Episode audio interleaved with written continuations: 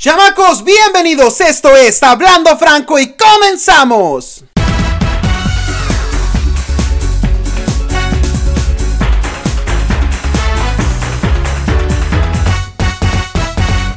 Chamacos, ¿cómo están? Sean bienvenidos a este segundo episodio de Hablando Franco. Qué contento me encuentro el día de hoy. Estoy súper agradecido, súper feliz por todos esos mensajes tan bonitos que me mandaron en las redes, por ese recibimiento tan genial por parte de ustedes de este mi proyecto, su proyecto, hablando franco, que lo estoy haciendo en serio con todo el cariño del mundo y con el único objetivo de llegar a sus corazones y lograr ayudarnos entre todos a valorarnos como persona. Ese es el objetivo primordial de este podcast. Vamos a crear, como lo dije en el episodio pasado, un manual para salir del closet, pero no necesariamente salir del closet como persona de la comunidad gay, sino también como persona que vale, como persona que se quiere, aprender a valorar nuestra esencia de persona, nuestras capacidades y nuestros talentos. Y eso es al resultado que quiero que lleguemos todos en esta bonita familia que vamos a construir. El día de hoy vamos a tratar un tema súper interesante y va a ser de lo más divertido cuando lo estaba escribiendo para tener una idea, para traer a mi memoria todos los recuerdos que quería narrar. Pues fue una explosión de sentimientos el recordar muchas cosas y vamos a hablar nada más y nada menos que de mi primer crush. Me encantaría que en este episodio te remontaras a ese momento de tu vida en el que por primera vez te llamó la atención alguna persona. Por primera vez sentiste maripositas en el estómago. Por primera vez dijiste, tengo novio o novia, aunque, aunque no fuera cierto, aunque la otra persona ni por la frente le pasara el hecho de que tú estuvieras súper clavado con, con esa persona. Tal vez al momento de que les esté contando esta historia, por la que yo pasé, lo saque un poco de onda por todo lo que les voy a relatar. Pero debo decir que fuera de mi proceso de aceptación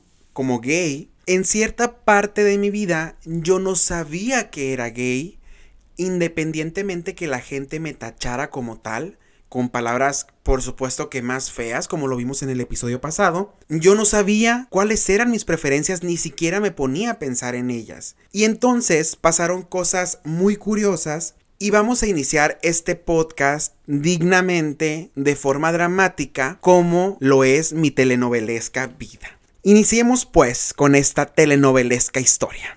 Corría el año de 1996 yo iba al kinder muy preparado y todo con mi mandilito de cuadros azules, mi loncherita de los Power Rangers muy importante, mis pelos parados porque mi papá me peinaba y él juraba que me lambía el cabello con harta gel, pero lo cierto es que mi pelo en mega rebelde pues se paraba solito, ¿no? Tomado de la mano de mi mamá, en lo que creo que fue la única vez que mi mamá me llevó al kinder, porque ya después me dejó encargado con mi nana y con mi tía y con todo el mundo, porque ella en mamá luchona que trabajaba para sacar adelante su familia, aunque tenía marido pues ella trabajaba. Entro a mi salón de clases con la maestra Lili.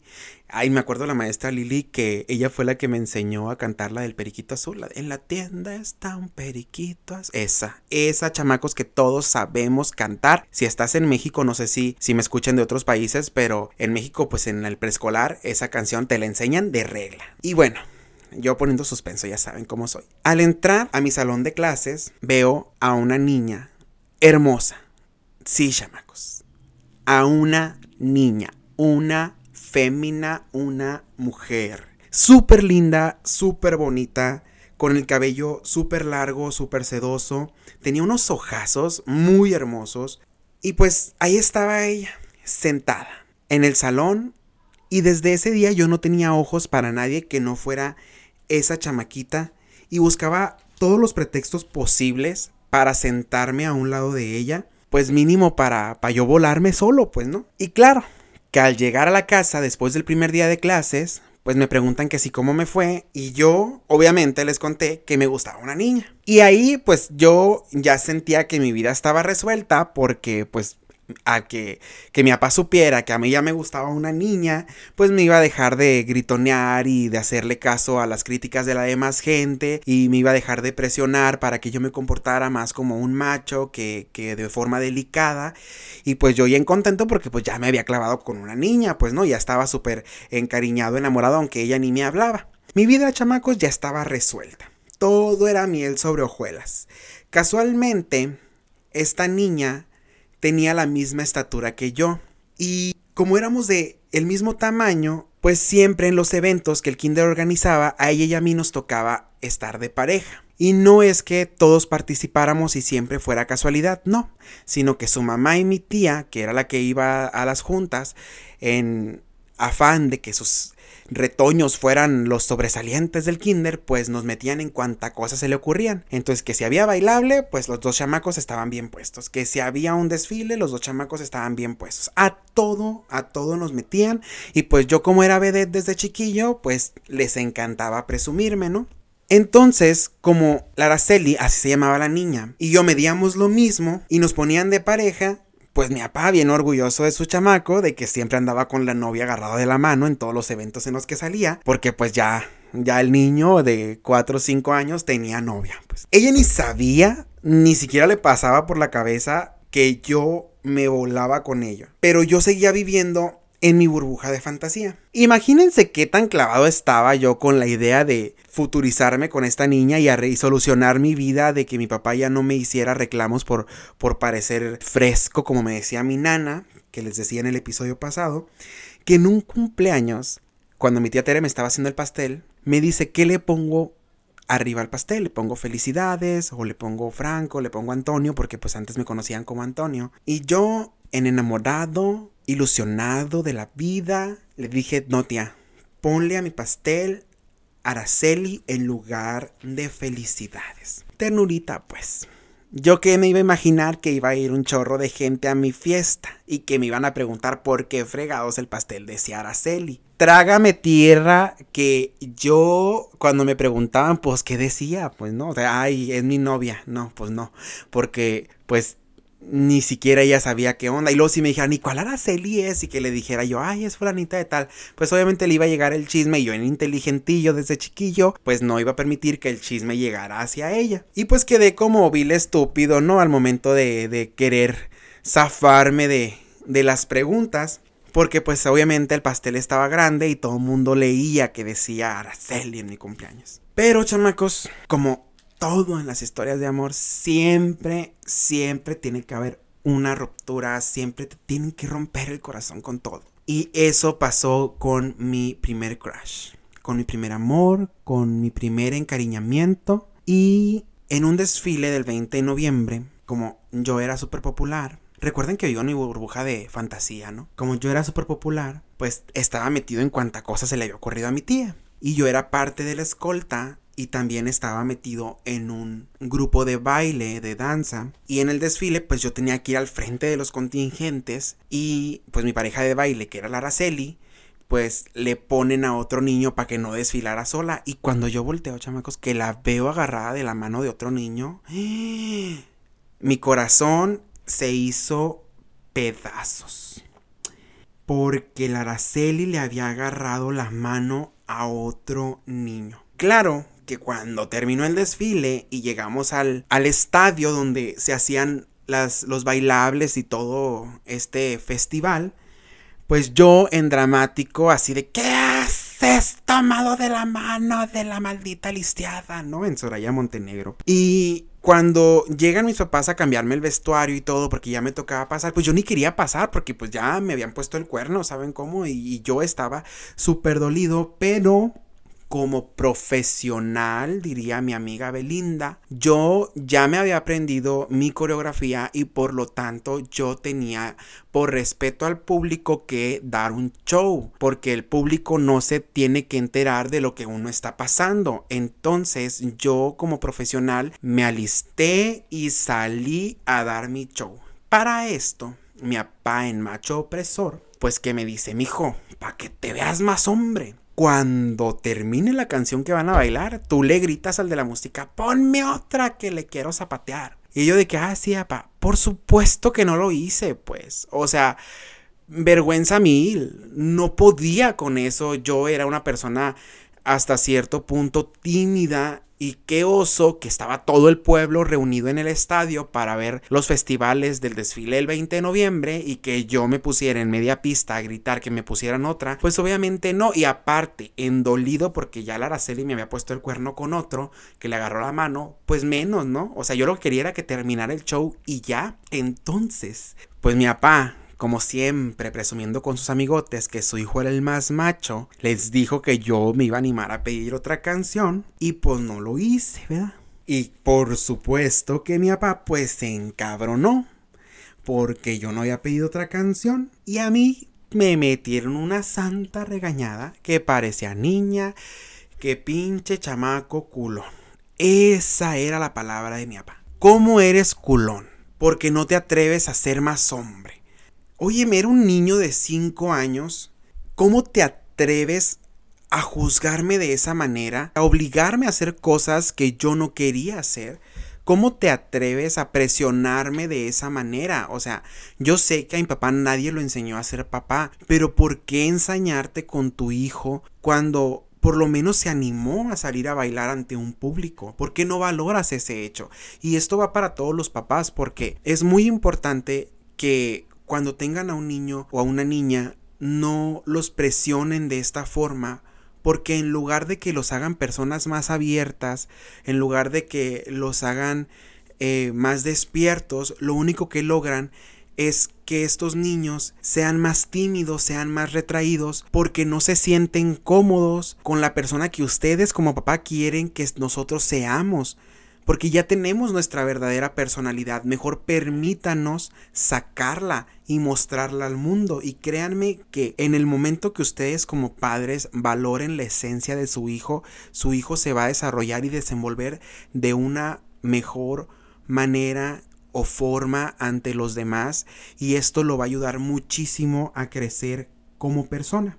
Pero continuemos con mi historia dramática, ¿verdad? Mi papá etiquetándome como poco hombre y como cobarde y como culón y que parecía niña, porque para él importaba mucho el hecho de que sus amigos pensaran que su hijo era, era un macho, era un hombrecito y que se comportaba como tal. Y claro que él no se iba a dar por vencido porque obviamente iba a luchar hasta el cansancio para que su hijo se hiciera hombrecito. Recuerdo que después de que se me baja la euforia por la Araceli, pues había una vecina, bueno, había un vecino que tenía una hija poco mayor que yo y siempre pasaba por la casa a cierta hora. Y mi papá me quería obligar siempre a que yo le gritara suegro al señor. Y grítale suegro, que porque su hija te gusta. Yo a la niña, o sea, la veía y me daba vergüenza porque ella ni siquiera sabía que mi papá me decía eso, pero a mí el hecho de voltear a verla me daba vergüenza. Porque mi papá fuerza quería que yo anduviera con esa niña. Y qué mentalidad la de mi papá de ponerme de novio a esa edad. Y obviamente, pues los hombres siempre gritan suegro, siempre tienen que andar acosando a todo mundo, gritándoles en la calle hasta lo que no. Eso estaba bien para mi papá y eso me obligaba a hacer. Claro que cuando yo no quería, pues mm, porque me moría de la vergüenza, pues me iba como en feria y me regañaba y me ponía a cortar el zacate y me ponía trabajos súper pesados que no son apropiados absolutamente para nada para un niño de 5 o 6 años y él me ponía esos trabajos forzados como forma de castigo por no comportarme como hombre y obviamente tenía que hacer trabajo de hombre para que yo me convirtiera en un hombrecito. Y como siempre, si yo me acobardaba al gritarle a este señor suegro, pues era un culo. No sé si entiendas la magnitud o la fuerza de esta palabra en un niño de 4 o 5 años, pero te marca tanto, te hace sentir realmente como un cobarde, cuando lo único que haces o lo único que yo quería era ser respetuoso con la gente y tenía que acosarlos porque a mi papá le gustaba que yo los acosara gritándoles en la calle. Si no entiendes la palabra culón, es como decir miedoso o cobarde. Pero pues no sé de qué forma lograr hacer entender a, la gente de que esto no está bien hacerlo con los niños. Por supuesto que cuando se me pasa a mí el coraje, volviendo a la historia, con Araceli, pues le, la perdoné y le di otra oportunidad porque pues seguía siendo la niña más bonita del kinder, pues a mis ojos. Y llega el día de la graduación. Como era de esperarse, por estatura, a mí me toca en los ensayos que me pongan con ella. Y yo, en ilusionado, enamorado de la vida, encantado de que nos pusieran como pareja en estas coreografías fabulosas que se avientan las maestras del kinder, ¿no? Yo era mega penoso, pero con ella hasta cierto punto me daba más seguridad porque ya teníamos dos años de siempre ser pareja en todos los festivales. El día de la grabación me dio una calentura, recuerdo, que no me la podían bajar con nada, pero pues yo tenía que llegar porque era la última vez que me iba a tocar ser pareja de Araceli. Y como mi amor por ella podía más que cualquier cosa, pues de milagro me alivié y llegué a la pura hora de la grabación. Y la Araceli, adivinen qué,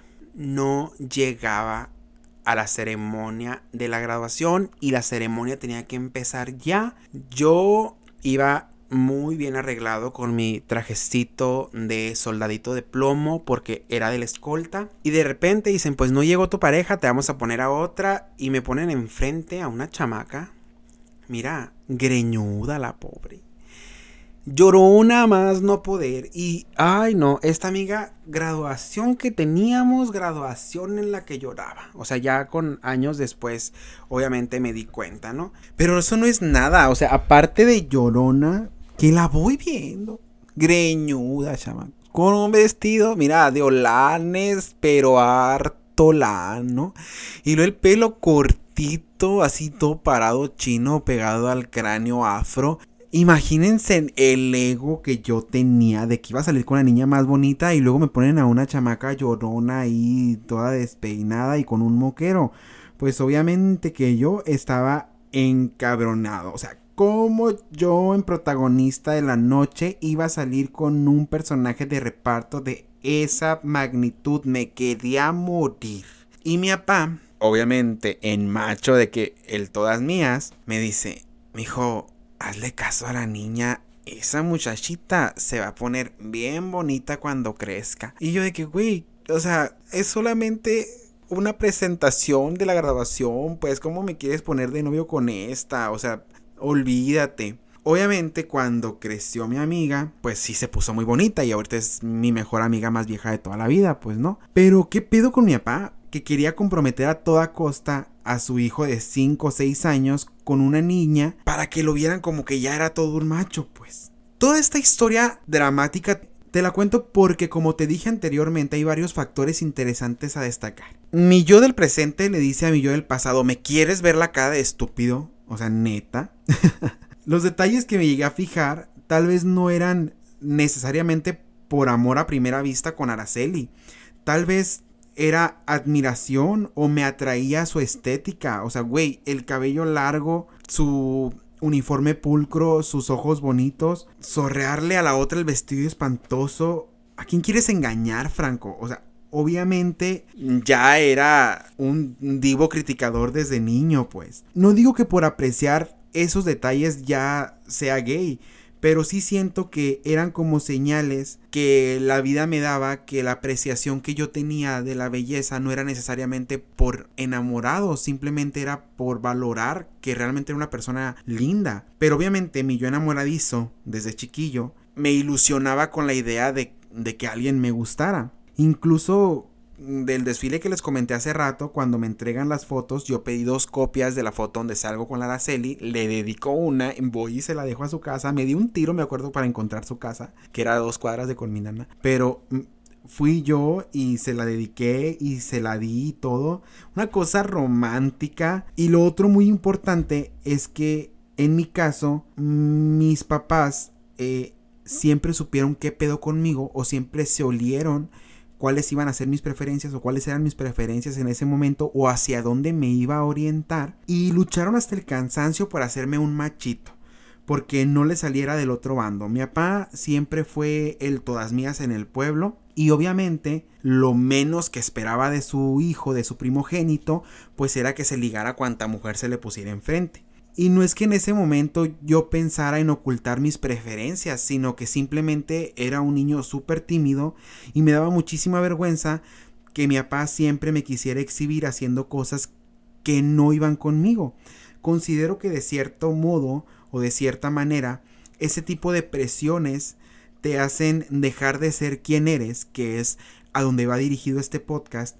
Y esto va relacionado con el primer episodio, que por darle gusto a quienes ves como tus superiores, en este caso a mi papá o a mi mamá, empiezas a actuar de una forma que va en contra de tu verdadera esencia de persona, que va en contra de tu verdadera personalidad. Y mi papá lo único que estaba logrando conmigo, en lugar de hacerme más aventado, es que me hiciera, más introvertido por la forma tan imponente que tenía en su expresión, pues yo le tenía más miedo a él que respeto.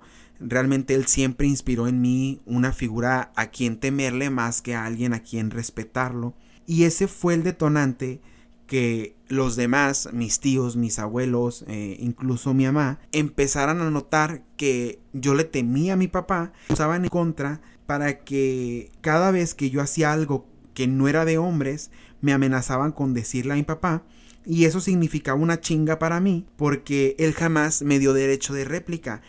Si a él le llegaban con un chisme mío, él llegaba y empezaba a echar madrazos porque cómo iban a cómo lo iba a poner yo en una situación en la que hablaran mal de él, pues, o sea, cómo yo iba a ser la vergüenza de la familia y, y cómo iba a permitir que, que hablaran mal de, de su primogénito. Dejemos esa fea costumbre, ya, ya como reflexión para terminar este episodio, tienes que dejar esa fea costumbre de que cuando vemos a un niño con una niña, o viceversa, le empecemos a hacer carrilla o a preguntar si es su novio o es su novia o si le gusta, porque no saben el impacto que puede generar en su vida, no saben la presión a la que lo están o la están sometiendo y están logrando únicamente que empiece a dejar su verdadera personalidad, que deje de ser el mismo por tratar de complacerlos a ustedes. Siento yo que por muchos años el haber visto a la Araceli como mi crush fue más que nada un anclaje para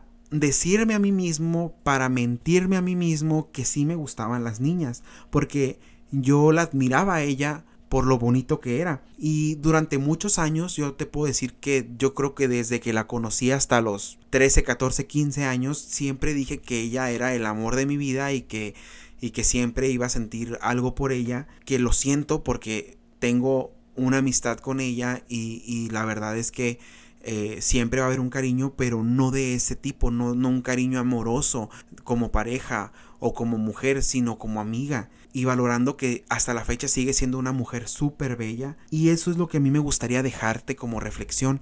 Que entiendas el hecho de que no debes de presionar a los niños para a fuerzas hacerles ver que un niño tiene que tener una novia. Déjalos ser niños. No intentes despertar su sexualidad a una temprana edad.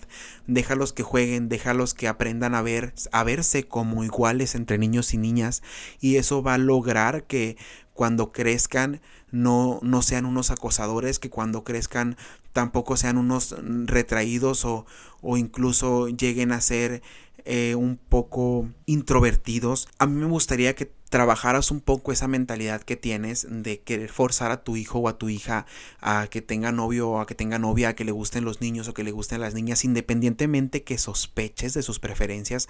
A mí me gustaría que hicieras una reflexión y que te dieras cuenta el impacto, creo yo, negativo que estás causando en él o en ella.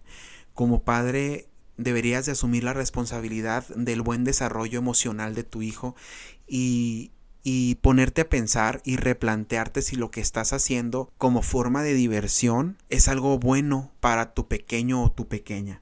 En este caso siento yo que este episodio va muy dirigido tanto a los padres que por comentarios o presiones son ellos quienes ponen ese primer granito de arena para que sus hijos dejen de ser ellos mismos y también de una forma reflexiva para todos aquellos que decidimos recordar a nuestro primer crush y que tal vez nos dio mucho gusto o mucha risa el haber recordado esa pequeña ilusión de cuando niño. Qué bonito es recordar y qué bonito es autonalizarnos, eh, revivir esos momentos y sacar de esos momentos un aprendizaje.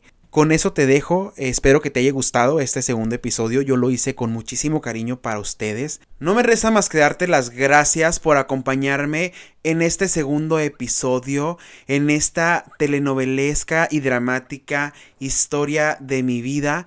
Recuerda, comparte este podcast con todos tus amigos y síguenos en nuestras redes sociales. Aparezco en todas partes, en Instagram y en Facebook como Franco Montijo. Mi fanpage también aparece como Franco Montijo. Y el Instagram de este podcast aparece como Hablando Franco podcast. Muchas, pero muchas gracias. Que tengas un excelente día y nos vemos la siguiente semana. Bye bye.